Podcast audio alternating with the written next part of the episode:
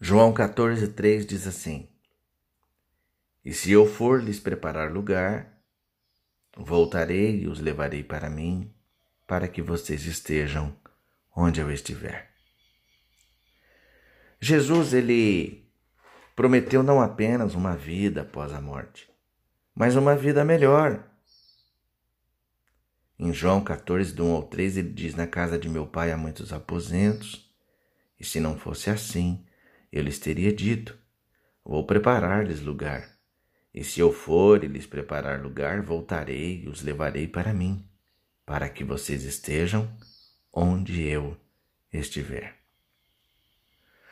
Nós ocidentais, nós perdemos a imagem ligada ao casamento presente na, nesta promessa. Mas os ouvintes de Jesus não. Essa era uma promessa feita pelo noivo, a noiva.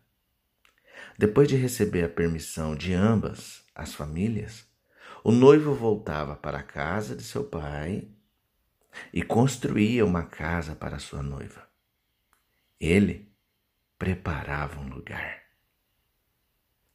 E Jesus é o noivo que volta. Voltarei e os levarei, disse ele. Ele vai se encontrar com você no altar.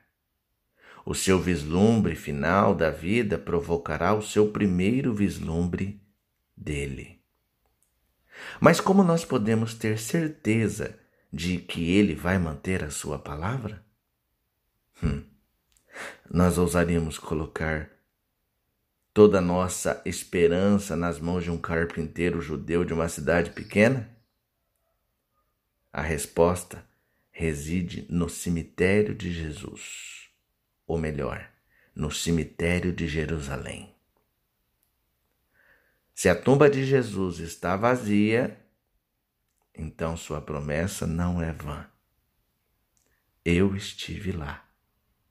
O túmulo está vazio ele ressuscitou. Não é uma promessa falsa. Pense nisso. Oremos. Bendito Salvador, quando enfrentamos os nossos últimos dias sobre a terra, podemos descansar seguros de que cumprirás a tua palavra e nos levará ao lar. Ansiamos não apenas pela vida futura, mas por uma vida melhor contigo. Amém.